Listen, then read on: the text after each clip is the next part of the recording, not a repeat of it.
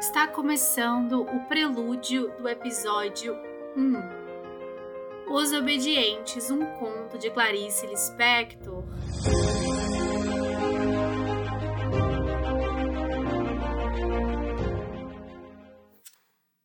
Trata-se de uma situação simples, um fato a contar e esquecer. Mas se alguém comete a imprudência de parar um instante a mais do que deveria, um pé afunda dentro e fica-se comprometido. Desde esse instante que também nós nos arriscamos, já não se trata mais de um fato a contar, começam a faltar as palavras que não o trairiam. A essa altura, fundados demais, o fato deixou de ser um fato para se tornar apenas a sua difusa repercussão, que se for retardada demais, vem um dia explodir, como nesta tarde de domingo, quando há semanas não chove, e quando, como hoje, a beleza ressecada persiste, embora em beleza, diante da qual assumo uma gravidade como diante de um túmulo. A essa altura, por onde anda o fato inicial? Ele se tornou essa tarde. Sem saber como lidar com ela, hesito em ser agressiva ou recolher-me um pouco ferida. O fato inicial está suspenso na poeira ensolarada desse domingo. Até que me chamam ao telefone e num salto vou lamber grata a mão de quem me ama e me liberta. Cronologicamente, a situação era a seguinte: um homem e uma mulher estavam casados. Já em constatar esse fato, meu pé afundou dentro. Fui obrigada a pensar em alguma coisa. Mesmo que eu nada mais dissesse e encerrasse a história com essa constatação, já me teria comprometido com os meus mais desconhecíveis pensamentos. Já teria sido como se eu tivesse visto risco negro sobre fundo branco, um homem e uma mulher, e nesse fundo branco meus olhos se fixariam, já tendo bastante o que ver, pois toda palavra tem a sua sombra. Esse homem e essa mulher começaram, sem nenhum objetivo de ir longe demais e não se sabe levados por que necessidade que pessoas têm, começaram a tentar viver mais intensamente. À procura do destino que nos precede e ao qual o instinto quer nos levar? Instinto? A tentativa de viver mais intensamente levou-os, por sua vez, numa espécie de constante verificação de receita e despesa, a tentar pesar o que era e o que não era importante. Isso eles o faziam à moda deles, com falta de jeito, de experiência, com modéstia. Eles tateavam, num vício por ambos descoberto tarde demais na vida. Cada qual pelo seu lado tentavam continuamente distinguir o que era do que não era essencial. Isto é, eles nunca usariam a palavra essencial que não pertencia a seu ambiente. Mas nada adiantava o vago esforço, quase constrangido que faziam. A trama lhes escapava diariamente. Só, por exemplo, olhando para o dia passado, é que tinham a impressão de ter, de algum modo, e por assim dizer, a revelia deles, e por isso sem mérito, a impressão de ter vivido. Mas então era de noite, eles calçavam chinelos e era de noite. Isso tudo não chegava a formar uma situação para o casal. Quer dizer, algo que cada um pudesse contar mesmo a si próprio na hora em que cada um se virava na cama para um lado e por um segundo antes de dormir ficava de olhos abertos. E pessoas precisam tanto poder contar a história delas mesmas. Eles não tinham o que contar. Com um suspiro de conforto, fechavam os olhos e dormiam agitadas. E quando faziam um balanço de suas vidas, nem ao menos podiam nele incluir essa tentativa de viver mais intensamente e descontá-la como imposto de renda, balanço que pouco a pouco começavam a fazer com maior frequência, mesmo sem o equipamento técnico de uma terminologia adequada a pensamentos. Se se tratava de uma situação, não chegava a ser uma situação de que viver ostensivamente. Mas não era apenas assim que sucedia. Na verdade, também estavam calmos, porque não conduzir, não inventar, não errar lhes era muito mais que um hábito, um ponto de honra assumido tacitamente. Eles nunca se lembrariam de desobedecer. Tinham a compenetração briosa que lhes viera da consciência nobre de serem duas pessoas entre milhões iguais. Ser um igual fora o papel que lhes coubera e a tarefa a eles entregue. Os dois, condecorados, graves, correspondiam grata e civicamente à confiança que os iguais haviam depositado neles. Pertenciam a uma casta. O papel que cumpriam com certa emoção e com dignidade era o de pessoas anônimas, o de filhos de Deus, como num clube de pessoas. Talvez apenas devido à passagem insistente do tempo, tudo isso começasse, porém, a se tornar diário, diário, diário, às vezes arfante. Tanto o homem como a mulher já tinham iniciado a idade crítica eles abriam as janelas e diziam que fazia muito calor. Sem que vivessem propriamente no tédio, era como se nunca lhes mandassem notícias. O tédio, aliás, fazia parte de uma vida de sentimentos honestos.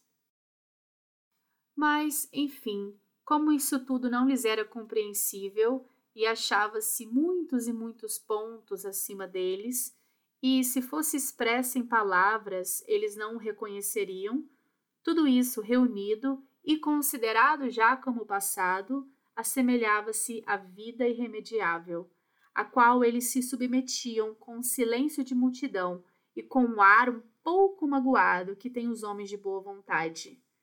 Assemelhava-se à vida irremediável para a qual Deus nos quis, vida irremediável, mas não concreta. Na verdade, era uma vida de sonho, às vezes, quando falavam de alguém excêntrico, diziam com a benevolência que uma classe tem por outra: Ah, esse leva uma vida de poeta.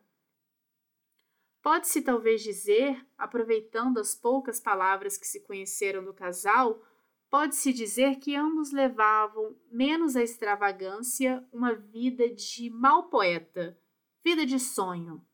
Não, não é verdade. Não era uma vida de sonho pois este jamais os orientara, mas de irrealidade.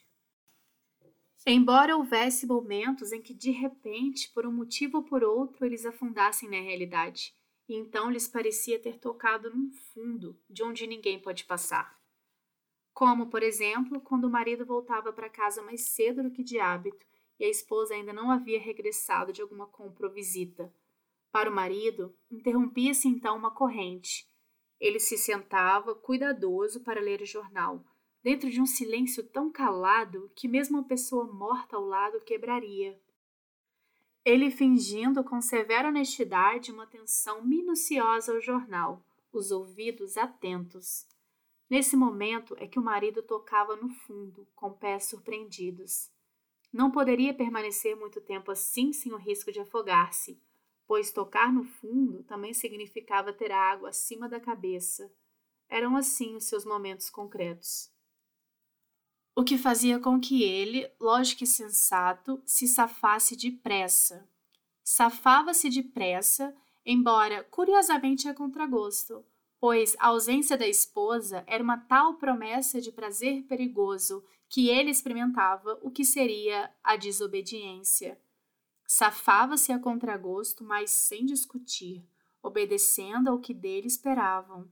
Não era um desertor que traísse a confiança dos outros. Além do mais, se esta é que era a realidade, não havia como viver nela ou dela. A esposa, esta tocava na realidade com mais frequência, pois tinha mais lazer e menos ao que chamar de fatos assim como colegas de trabalho, ônibus cheio, palavras administrativas. Sentava-se para emendar roupa e pouco a pouco vinha vindo a realidade. Era intolerável enquanto durava a sensação de estar sentada a emendar roupa.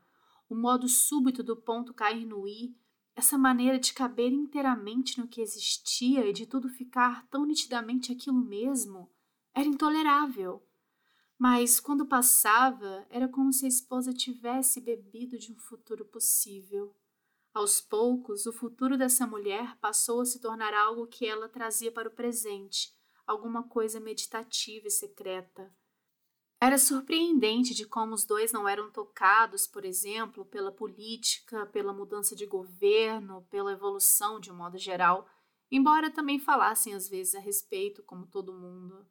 Na verdade, eram pessoas tão reservadas que se surpreenderiam, lisonjeadas, se alguma vez lhes dissessem que eram reservadas. Nunca lhes ocorreria que se chamava assim. Talvez entendessem mais se lhes dissessem: Vocês simbolizam a nossa reserva militar. Deles, alguns conhecidos disseram, depois que tudo sucedeu: Eram boa gente. E nada mais havia a dizer. Pois o que eram? Nada mais havia a dizer. Faltava-lhes o peso de um erro grave, que tantas vezes é o que abre, por acaso, uma porta. Alguma vez eles tinham levado muito a sério alguma coisa. Eles eram obedientes. Também não apenas por submissão, como num soneto. Era obediência por amor à simetria. A simetria lhes era a arte possível. Como foi que cada um deles chegou à conclusão de que sozinho, sem o um outro, viveria mais? Seria caminho longo para se reconstruir e de inútil trabalho, pois de vários cantos muitos já chegaram ao mesmo ponto. A esposa, sob a fantasia contínua, não só chegou temerariamente a essa conclusão, como esta transformou sua vida em mais alargada e perplexa, e mais rica e até supersticiosa.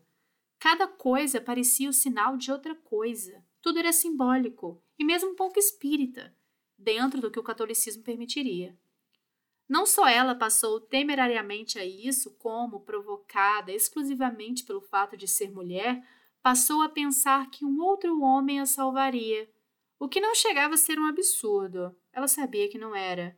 Ter meia razão a confundia, mergulhava em meditação.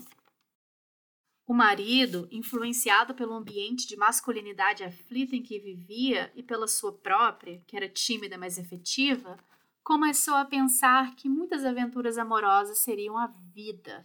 Sonhadores, eles passaram a sofrer, sonhadores. Era heróico suportar.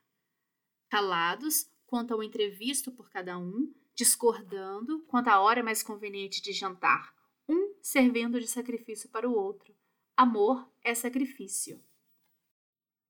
Assim chegamos ao dia em que, há muito tragada pelo sonho, a mulher, tendo dado uma mordida numa maçã, sentiu quebrar-se um dente da frente. Com a maçã ainda na mão e olhando-se perto demais no espelho do banheiro, e desse modo perdendo de todo a perspectiva, viu uma cara pálida de meia idade, com um dente quebrado e os próprios olhos tocando fundo e com a água já pelo pescoço, com cinquenta e tantos anos, sem um bilhete, em vez de ir ao dentista, jogou-se pela janela do apartamento. Pessoa pela qual tanta gratidão se poderia sentir, reserva militar e sustentáculo de nossa desobediência. Quanto a ele, uma vez seco o leito do rio e sem nenhuma água que o afogasse, ele andava sobre o fundo sem olhar para o chão, expedito como se usasse bengala.